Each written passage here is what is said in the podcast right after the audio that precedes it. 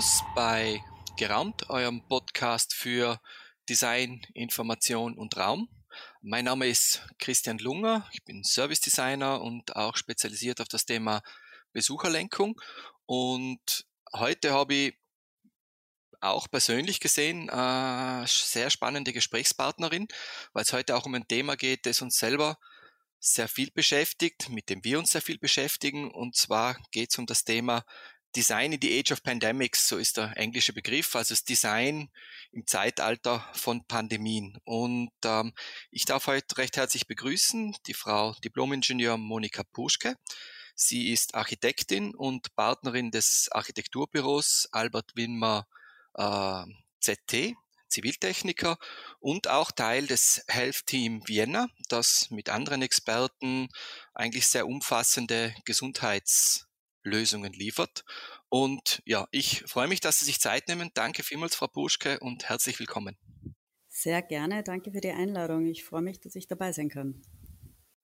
Ähm, wir fangen eigentlich immer so an zu Beginn, dass ähm, Sie sich kurz vorstellen und auch die Organisation, vor allem auch dann für diejenigen Hörer, die jetzt in dem Fachbereich, über den wir uns gerade unterhalten, vielleicht nicht so auf dem Laufenden sind.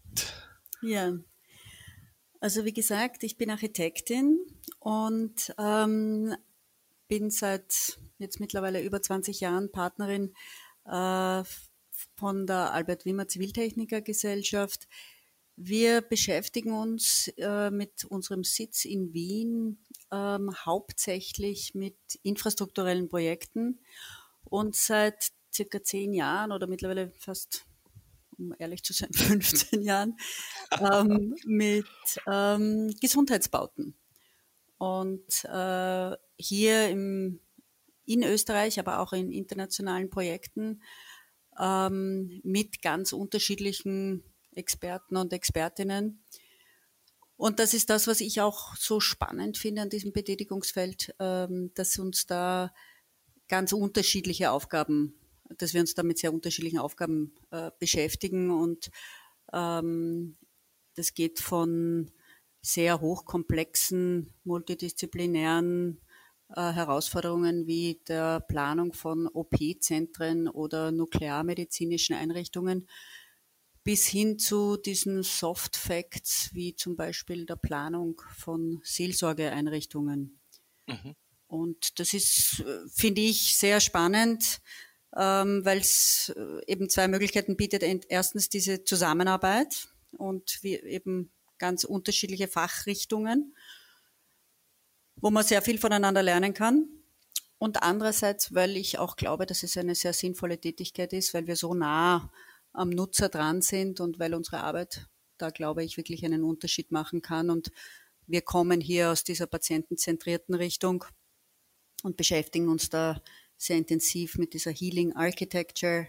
Und das ist uns auch ein großes Anliegen, das in unseren Projekten dann umzusetzen. Die, die erste Frage, mit der ich ja immer ins Gespräch einleite, und die ist da jetzt besonders spannend, das ist die, ähm, wie ist Ihnen selber gegangen äh, in dem Beginn dieser Krise? Und vor allem der Grund, warum ich so spannend finde, ist, äh, ganz am Anfang habe ich viele Geschichten recherchiert ähm, und unter anderem habe ich sehr viele Architektengeschichten gefunden, wie sie jetzt umstellen müssen und was sie jetzt getan haben, um diese Krise zu managen. Daher sozusagen diese Frage auch an Sie. Wie ist es Ihnen als Büro gegangen? Ähm, wie haben also, Sie das gemanagt bis jetzt? Ja, da waren wir vielleicht ein bisschen im Vorteil, weil wir eben internationale Projekte haben und daher schon äh, seit Jahren äh, auf dieser digitalen Kommunikation ähm, oder mit dieser digitalen Kommunikation arbeiten. Das mhm. heißt, wir haben Videokonferenzräume, wir haben virtuelle Meetings und was auch dazu kommt, äh, wir haben flexible Arbeitsmodelle immer schon gehabt. Das heißt, wir haben Kollegen und Kolleginnen, die äh, von zu Hause arbeiten. Das heißt, das ist jetzt dieses quasi Homeworking war nichts Neues und die Videokonferenzen auch nicht. Was ein ähm, großer Vorteil ist gerade in der Phase ja, jetzt. Das war tatsächlich ein Vorteil, weil wir haben jetzt auch erkannt, dass ähm, bei der langsamen Rückkehr wieder ins Büro, äh, wo die Leute an ihren Standcomputern sitzen, dass uns die Kameras fehlen. Und das haben, haben wir zwar vor ein paar Wochen erkannt ähm, und die auch bestellt, aber ja. die kriegen wir nicht, weil da halt die Lieferschwierigkeiten sind. Daher kann ich mir vorstellen, dass Personen, die jetzt nicht darauf vorbereitet waren in dieser schwierigen Zeit, wahrscheinlich vor tatsächlich größere Probleme gestanden sind, um diese Hardware überhaupt aufzutreiben.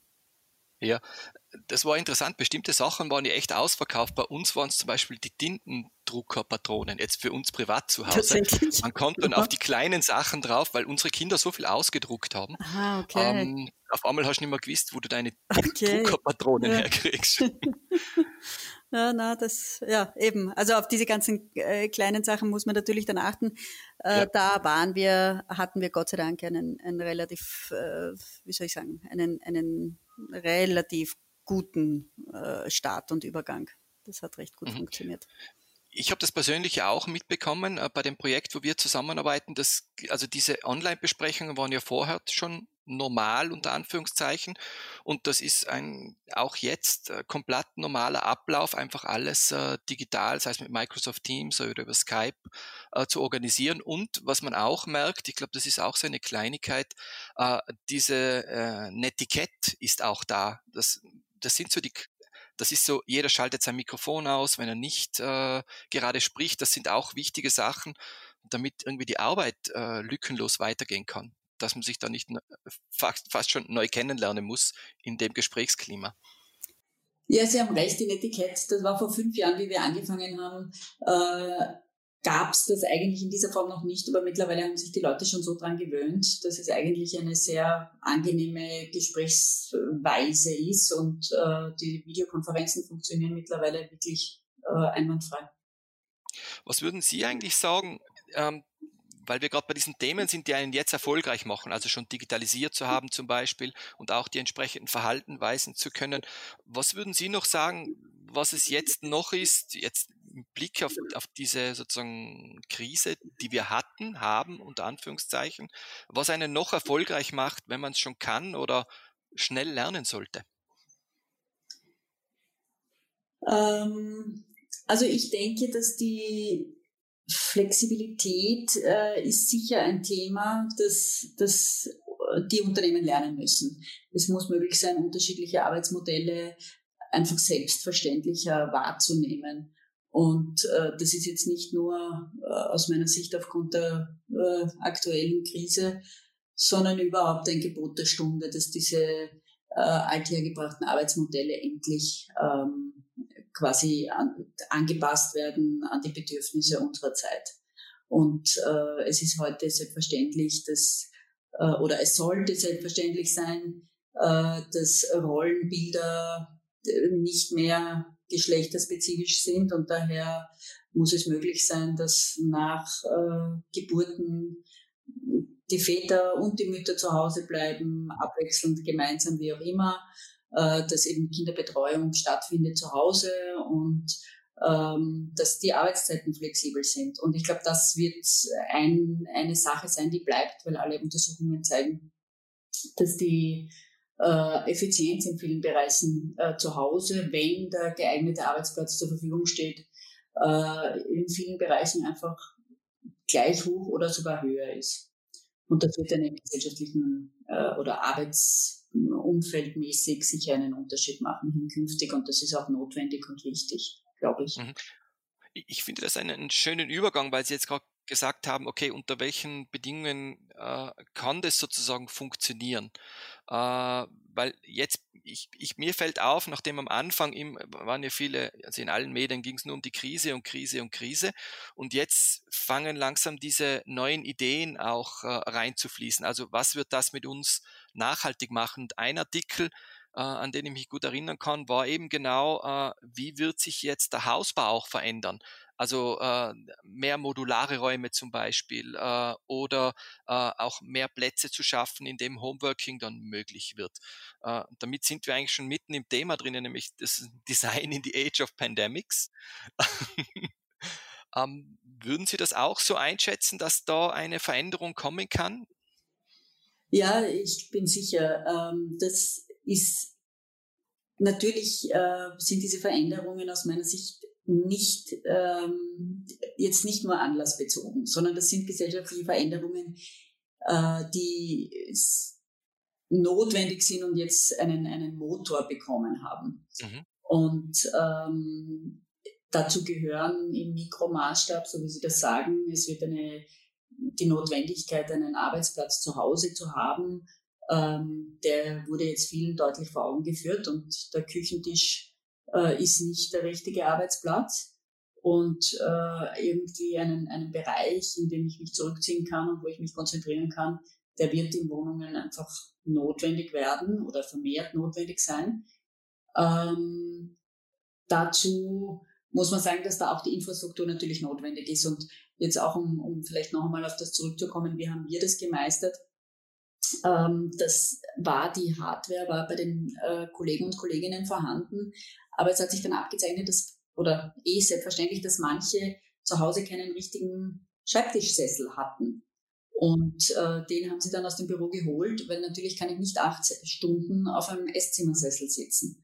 Und das sind Themen, äh, mit denen man sich, also das geht bis eben in diesen Mikromaßstab der Möblierung hinein, wie diese Arbeitsplätze zu Hause dann gestaltet sind. Und das andere, was ich glaube, ähm, in einem größeren Maßstab, und darüber machen wir uns natürlich auch Gedanken, ist die Situation, äh, was hat das für unsere Städte für Konsequenzen? Und ähm, ja, ich glaube, wir haben, also in dem, im 20. Jahrhundert war das Ziel, wir haben diese Stadt, die für das Auto funktioniert.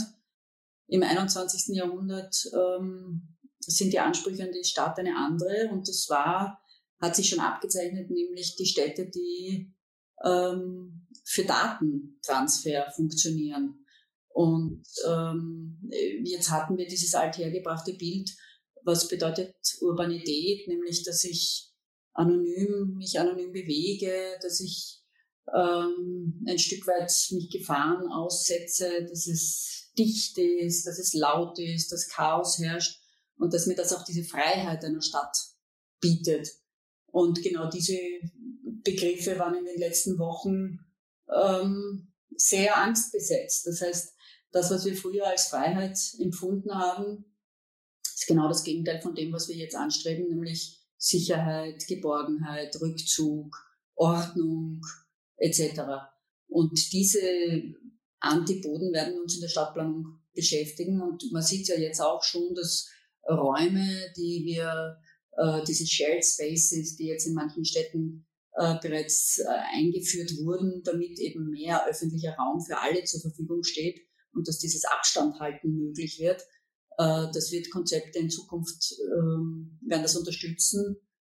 Und also zum Beispiel auch an, an einem äh, Beispiel, äh, man bespricht auch bei der Außenraumgestaltung immer wieder ähm, von dieser Vermeidung von Angsträumen. Und Angsträume waren bis jetzt Räume, in denen ähm, keine soziale Kontrolle erfolgen kann. Das heißt, wo ich alleine bin, eine Tiefgarage, in die man nicht einsehen kann und so weiter. Also das sind klassische Angsträume.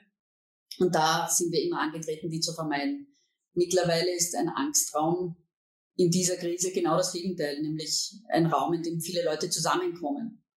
Und das, ähm, damit äh, beides funktioniert, wird man bei der Außenraumgestaltung darauf reagieren.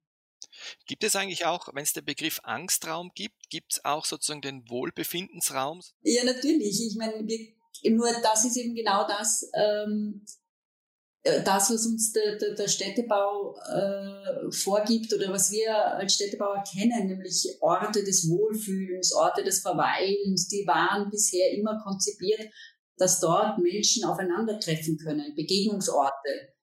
Ähm, und Momentan ähm, ist ein Begegnungsort ein Unort, äh, weil eben diese äh, Privatheit oder der Abstand äh, im Fokus ist. Und ähm, wir haben vorher gesprochen von diesen äh, Bildern, die wir jetzt kennen im Internet, wie die Abstände in den einzelnen Städten gewährleistet werden, egal ob das Markierungen am Boden sind oder äh, Trennelemente. Aber äh, das Bedürfnis, sich zu separieren, ist momentan äh, größer, als dass das es zusammen ist. Und da muss man einen Weg finden, äh, der die richtige Antwort gibt. Und ich habe irgendwann ähm, gelesen oder gehört, wie jemand gesagt hat, eine gesunde Gesellschaft heißt nicht eine Gesellschaft ohne Corona. Eine gesunde Gesellschaft ähm, ist weitaus mehr. Und ich glaube, das ist diese, diese Grundgedanke muss immer bleiben, äh, dass wir jetzt nicht anfangen, äh, hysterisch die Prinzipien, die uns jahrelang begleitet haben, über Bord zu werfen, sondern man muss halt schauen, dass man diese besonderen Anforderungen, die sich jetzt an uns stellen, in die bereits äh, erprobten, gelernten ähm, wie soll ich sagen, Entwurfsgedanken implementiert. Mhm. Bei den Artikeln, mit denen ich mich vorbereitet habe auf das Gespräch und die im Vorhinein gelesen habe, ich, ich habe das so interessant gefunden, die, die Aussage, eben diese Vergleiche auch, dass man, äh, dass der Städtebau und auch äh, die Architektur an sich äh, in den vergangenen, äh, sagen wir im vergangenen Jahrhundert äh, sehr stark durch das medizinische und durch das Gesundheitsthema auch geprägt wurde. Ähm, eben diese Reaktionen auf den Typhus, als dann Abwasserleitungen gebaut wurden, ja. als alle Häuser Abwasser bekommen haben, als Materialien entwickelt wurden, die hygienischer sind. Ich, ich, war, man, ich habe in England studiert und ich weiß, was es bedeutet, einen Teppich im Bad zu haben, äh, damals noch. Aber das wäre halt äh, für viele ein No-Go, äh, war aber einmal Standard in der Gesellschaft. Und ähm, die, die, die spannende Frage, Sie haben es angesprochen, auch mit dem Digitalen, ist, was könnte kommen? Äh, also die, die, die, die Hypothesen sind ja, diese Pandemie wird auch wieder eine, eine Veränderung, sagen wir, der Stadtplanung, Architekturplanung mit sich bringen. Äh, wo könnten Sie die, die Veränderungen noch sehen und konkret sehen? Also ich Stützen denke, Sie die Aussage, ist wahrscheinlich auch eine Frage. Ähm, ja, ich denke, und das ist eine Parallele auch wieder zum Krankenhausbau, weil wir dort diese Tendenz natürlich ganz stark haben, ist diese, äh, das Internet of Things. Das heißt, ich habe die Möglichkeit, Daten von Patienten und Patientinnen zu generieren, indem sie unterschiedliche Oberflächen anfassen oder Matratzen, die mir äh, Informationen über die Körpertemperatur des Patienten geben, mhm. äh, Fußbodenbelege, die mir Stürze melden etc. Das heißt, diese Implementierung von äh, Devices, die Daten generieren und dann gesammelt und ausgewertet werden können, das wird auch in der Stadtplanung vermehrt passieren. Und es gibt zum Beispiel in New York, habe ich letztens gelesen, Parkbänke mit integrierten Handyladestationen. Die Handyladestationen, das ist natürlich nett, aber was eigentlich passiert ist, dass ähm, die Daten der Person, die dort ihr Handy lädt, ähm, verwendet werden, um Tracking äh, zu ermöglichen. Mhm. Und äh, die, unsere Städte der Zukunft werden diese Daten brauchen, um zu funktionieren, weil wir ja ähm, auch die weitere Entwicklung des autonomen Fahrens zum Beispiel, da ist es einfach notwendig, dass diese Daten generiert werden, damit ich das dann ähm, organisieren kann. Mhm. Und äh, diese Daten, ähm, wie soll ich sagen, die Verwendung von Daten und, und deren Generierung ist sicher ein Fokus mhm. der Städte. Also diese Smart Cities, die es ermöglichen, ähm, äh, Daten auszuwerten und anhand dieser Daten äh, sich auch möglicherweise anzupassen und zu verändern. Und äh, jetzt reagiert dann die, die, der Verkehrsfluss wird geregelt, aber es kann natürlich auch ein Personenstrom geregelt werden. Mhm. Das, das gibt ja diese konkrete Aussage von Michele Acuto, ähm, dass sozusagen dieser Ausbau dieser digitalen Infrastruktur, das, was jetzt gemeinhin unter dem Thema Smart Cities verstanden wird, eigentlich die unter Umständen die große, ähm, also auch diesen, Sie haben es zuerst gesagt, mit diesem Motor, das finde ich gut. Nicht das beginnt jetzt, sondern solche Entwicklungen bekommen jetzt einen Motor. Ähm, weil gerade dieses Internet of Things fand ich so spannend, weil ich habe unter anderem mal einen Artikel gelesen, dass jetzt ein Anbieter für Hotels sogenannte Bodyscanner anbietet. Ja. Äh, wenn man ins Hotel hineinkommt, dass da automatisch die Temperatur gemessen wird. Äh, Gibt es auch in Südkorea. Ähm, das sind ja eigentlich Sachen, die aus dem Klinikbereich aus, herauskommen ja. als äh, Internet of Things oder Anwendungen, die dort eigentlich schon genutzt werden und jetzt auf einmal in den öffentlichen Bereich überschwappen. Ja, Nein, absolut. Und es ist sicher, ich meine, wir sind in Österreich äh, sehr skeptisch, was Datenverwendung äh, angeht. Da sind andere Länder total anders aufgestellt. Und ähm, wenn wir zum Beispiel in Dänemark uns anschauen, weil wir jetzt wieder beim Gesundheitswesen sind, in Dänemark ist es vollkommen selbstverständlich, dass es eine totale Datentransparenz gibt. Mhm. Ähm, das heißt, jeder Däne hat alle Daten, die seine Gesundheit betreffen, auf einem zentralen Server und es ist jederzeit für jeden Arzt möglich, auf diese Daten Zugriff zu haben und auch für alle anderen staatlichen Stellen. Und das ist dort nicht verblüffend. Das wäre in Österreich heute noch nicht in dieser Form möglich. Ähm, und was möglich oder was aus meiner Sicht schon auch eine äh, nicht ganz von der Hand zu weisen ist, ist, dass diese Daten, die wir generieren und dann auswerten, ähm, einen, einen sehr hohen Wert haben. Mhm. Und die Transparenz zu diesem, Transparenz zu diesem Wert äh, eigentlich nicht da ist. Weil die Server, die jetzt diese Daten speichern, nicht transparent sind. Die stehen irgendwo, kein Mensch sieht sie, es ist irgendwie anonym, es macht Angst, man kennt sich nicht aus, wofür werden die Daten verwendet.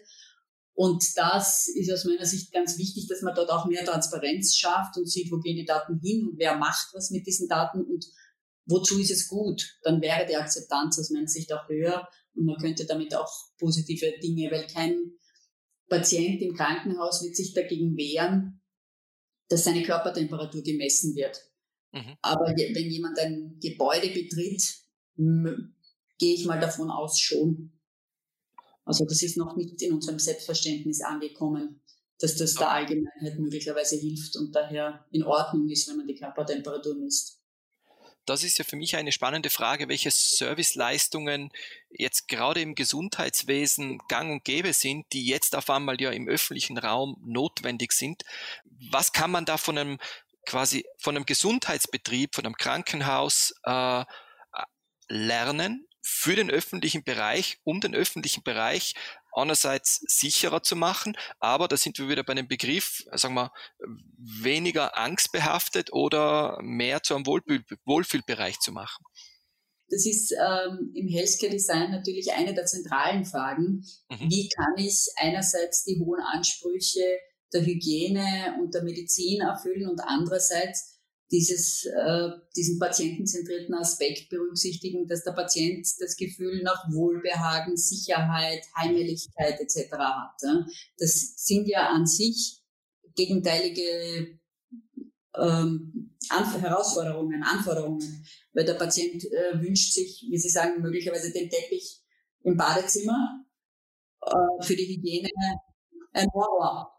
Und ich kann mich auch an eine Besprechung erinnern, ähm, da ging es eben um einen Seelsorgebereich in einem Krankenhaus und ähm, wir hatten einen Entwurf und äh, die, der war auch mit dem Seelsorger an, abgestimmt und äh, hat vorgesehen ein, einen kleinen Weihwasserbehälter beim Eingang. Mhm. Und wir stellen den Entwurf vor und es sitzt jemand von der Hygiene dort und wie es dazu kommt, ist diese Person natürlich ausgeflippt, weil ein offenes Wasser, in den alle gleichzeitig die Patienten hineingreifen, ist natürlich aus hygienischer Sicht undenkbar. Also diese Dinge ähm, äh, stehen sich oder befinden sich im Widerspruch und äh, da muss man halt schauen, dass man eine Lösung findet, die beiden Ansprüchen gerecht wird. Das ist aber mhm. das tägliche Brot in der Krankenhausarchitektur. Um, die, in den Artikeln, die ich gelesen habe, äh, ich, ich fand so spannend, äh, die, dieses Thema der Materialentwicklungen, also Oberflächen. Wenn man sich mhm. diese ganzen Diskussionen, die jetzt äh, laufen, die, die, dieses junge Startup, das eine neue Desinfektionsform äh, für Oberflächen entwickelt hat, äh, oder die Themen mit, man, die Hygienespender an sich, die sind bei uns keineswegs normal gut gewesen. Das kommt jetzt langsam als normales Verhalten. Ich finde es immer so spannend, dass in den Krankenhäusern so viel eigentlich schon ist, dass jetzt bei uns eigentlich langsam relevant wird, auch als Serviceleistung. Ja. Ähm, ich denke nur ans Lüften zum Beispiel. Ähm, ja. Einen guten ja, Luftaustausch. Diese, diese Ansätze die, wie Sie sagen, im Krankenhaus normal sind, nämlich Händedesinfektion ähm, an ganz vielen verschiedenen Punkten. Und da muss man auch sagen, dass im Krankenhaus äh, die Händedesinfektionsroutine ähm, mhm. auch gelernt werden muss. Und das ist eine Aufgabe eines Architekten, äh, die Positionierung dieser Händedesinfektionsmittelspender richtig vorzunehmen, äh, damit tatsächlich bei den Bewegungsabläufen, die die Pflege zum Beispiel macht, immer wieder dieser Händedesinfektionsmittelspender direkt im Fokus ist, weil mhm. sonst passiert sie nicht. Und da gibt es Studien, dass bei durch eine quasi unterschiedliche Platzierung ähm, die äh, Frequenz der Desinfektion tatsächlich gesteuert wird. Mhm. Und ähm, auch das Beispiel, dass man es in der Eingangshalle hat, dass man es bei jedem Infopult hat, etc., das macht natürlich ein Verhalten oder prägt das Verhalten. Und jetzt, im, wenn man das jetzt umlegt, äh, so wie Sie sagen, dass Designer übernehmen das, auch Möbeldesigner übernehmen das. Äh, es gibt jetzt so Studien, dass zum Beispiel äh, Schreibtische mit integrierten äh, Desinfektionsmittelspendern ähm, gebaut werden. Äh, es gibt diese hygienischen Barrieren, äh, die jetzt auch im Büro, ähm, in der Büroarchitektur Einzug gehalten haben. Und man nennt das jetzt, ich habe letztens den Fachbegriff gehört, das ist dann ein Sneeze Barrier. Das heißt, ich habe eine, eine äh, quasi Nies ähm, Grenze oder einen Niesschutz, ja. äh, den ich auf meinen Arbeitstisch stellen kann. Und damit beschäftigen sich die Designer und ähm, das wird relativ rasch zu einer Standardausrüstung der Büroeinrichtungsproduzenten. Ähm, das kann ich mir auch sehr gut vorstellen. Jetzt kommen ja schon von ein anderes Thema, aber ich glaube, dort wird es ähnlich schnell gehen.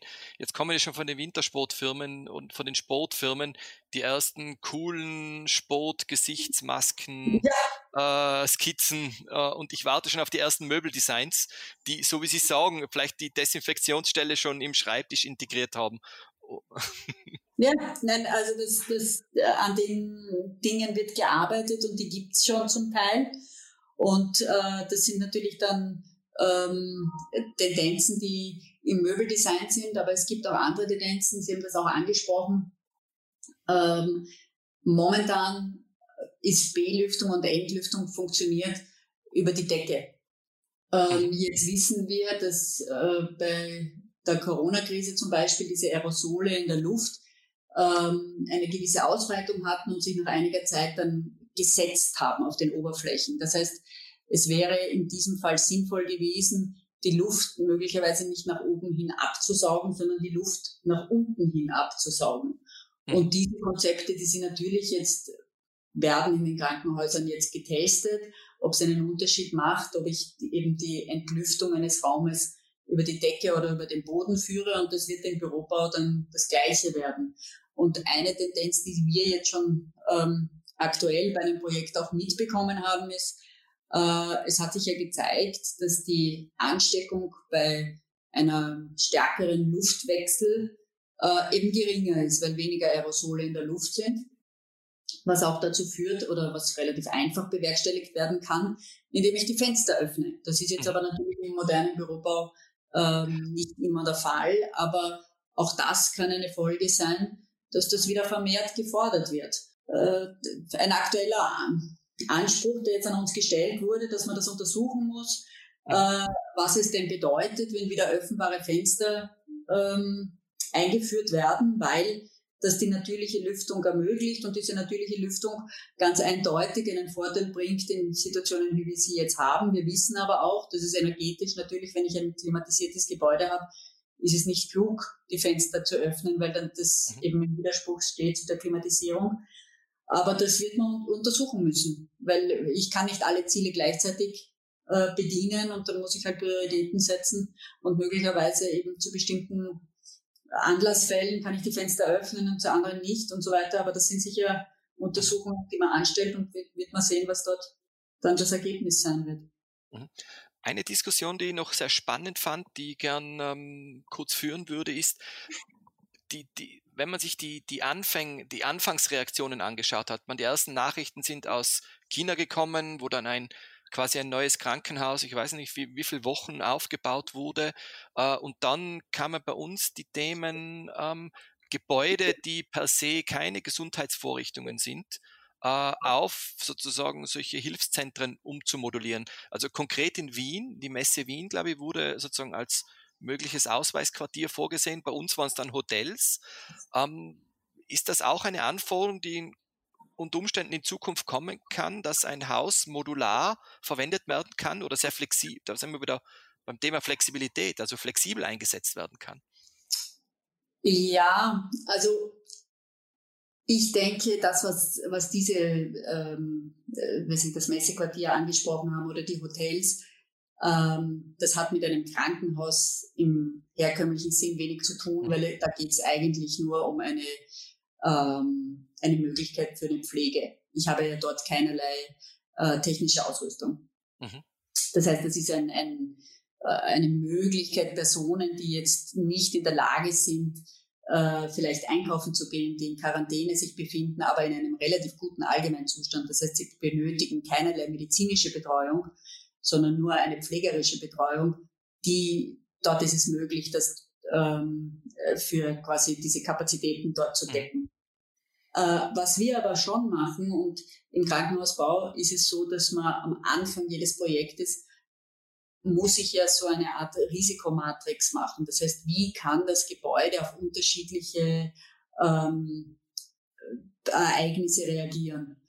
Und äh, das ist äh, ein klassischer Fall, ist eine, eine Naturkatastrophe, wo dann eben eine sehr hohe Anzahl an Personen plötzlich verletzt sind. Und was bedeutet das und was muss ich da machen, um dem tatsächlich adäquat begegnen zu können? Und diese Risikomatrix äh, wird jetzt natürlich überall mit diesem Pandemiefall erweitert. Und dann ist die Frage, wie die Gebäude darauf reagieren. Und da gibt es natürlich ein weites Spektrum, weil ich kann einerseits sagen, okay, mein oberstes Ziel ist es, Infizierte von Nicht-Infizierten zu trennen. Das ist einmal ganz klar. Das heißt, ich muss getrennte Wege, Wege, Beziehungen herstellen. Das ist, wenn ich genügend Platz habe und wenn das Gebäude von Anfang an so geplant wurde, äh, machbar.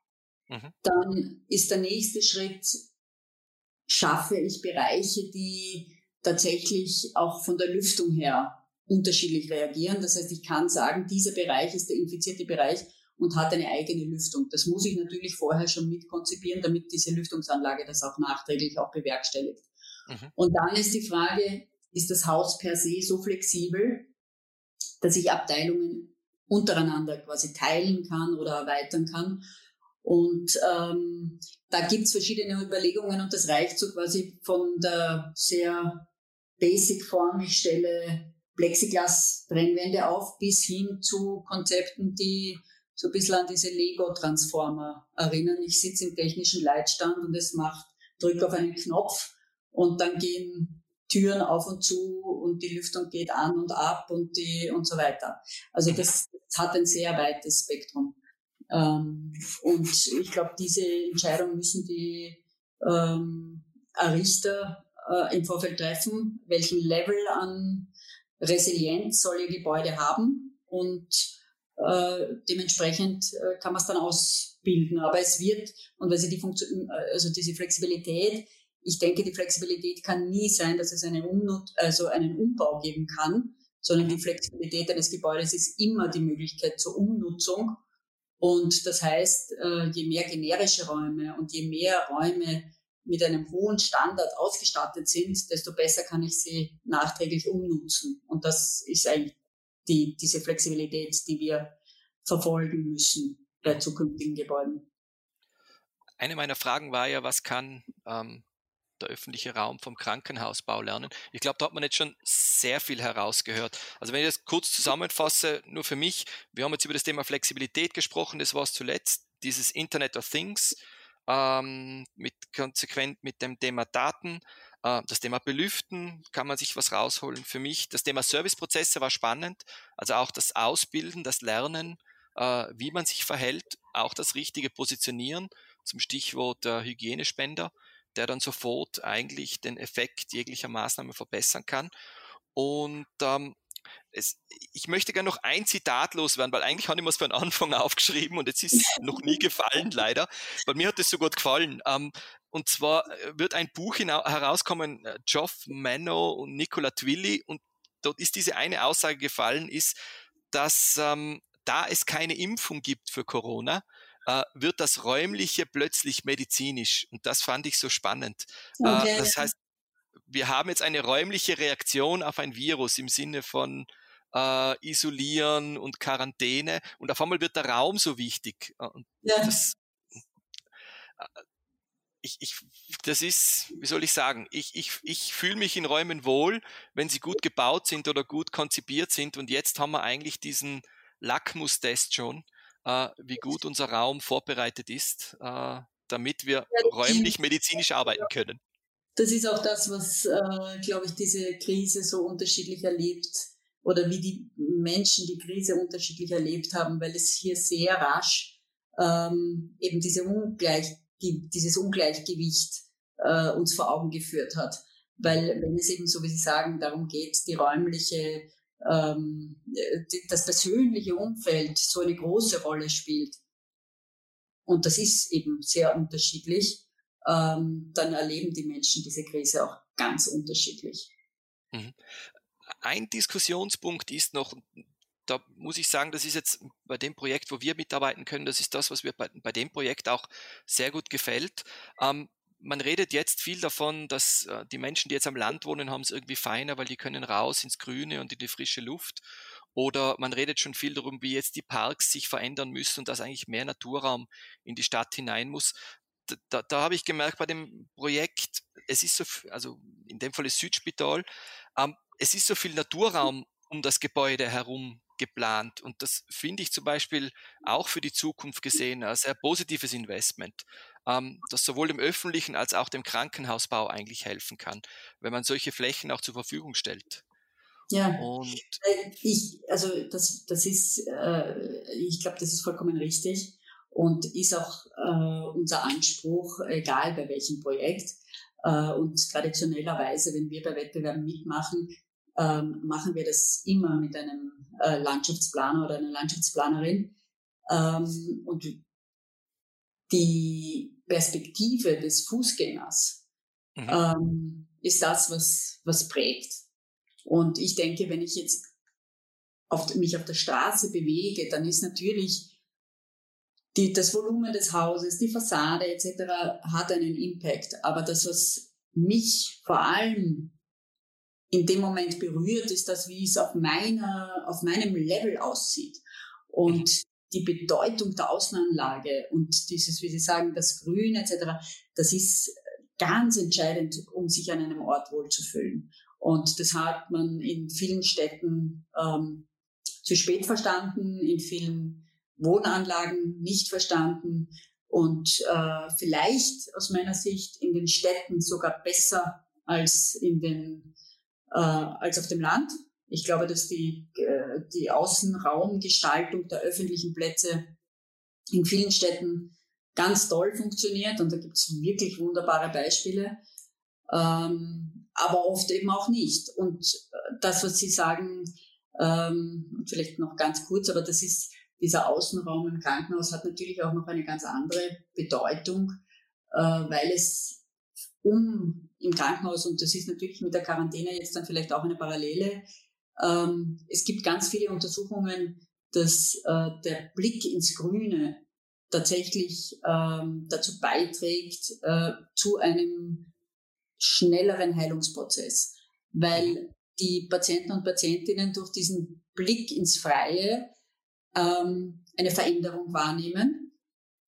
Man sieht quasi, es geht weiter und das ist ein ganz wichtiges, ein wichtiger Bestandteil für die, für die, für das psychische Wohlbefinden, dass ich das Gefühl habe, es fängt wieder etwas von vorne an, ich, es, es verändert sich etwas und mein, mein Zustand ist daher auch möglicherweise nicht statisch. Mir wird es auch wieder irgendwann besser gehen. Und äh, das andere ist, dass dieser Blick und die, die Bewegung und so weiter, die man dann in dem Naturraum sieht, äh, auch eine Ablenkung gibt zu diesem klinischen Alltag innerhalb der Klinik. Das heißt, ich habe dieses Organische, das mich einfach von dieser klinischen, technischen Welt, die innerhalb eines Krankenhauses herrscht, ablenkt. Und das ist eigentlich dieses, dieser Aspekt des Healing Environments und dazu gehört der Garten einfach ganz, ganz zentral dazu. Das war jetzt eigentlich fachlich das fast schon das perfekte Schlusswort im Sinne von, man sieht, dass es positiv weitergeht, ähm, weil wir uns langsam dem Ende nähern des Podcasts. Ähm, ich würde gerne aber noch die, es gibt momentan so viel zu lesen. Ähm, mhm. was, würden, was wären Ihre schnellen ein, zwei Tipps, wo Sie sagen, das lesen Sie regelmäßig, äh, wo Sie sich wirklich gut informieren können, äh, was man anderen empfehlen könnte? Also als Information, ähm, ich, da greife ich auf die herkömmlichen Medien zurück. Also ich, ich informiere mich über die Homepage unserer Ministerien oder über den ORF oder die Tageszeitungen.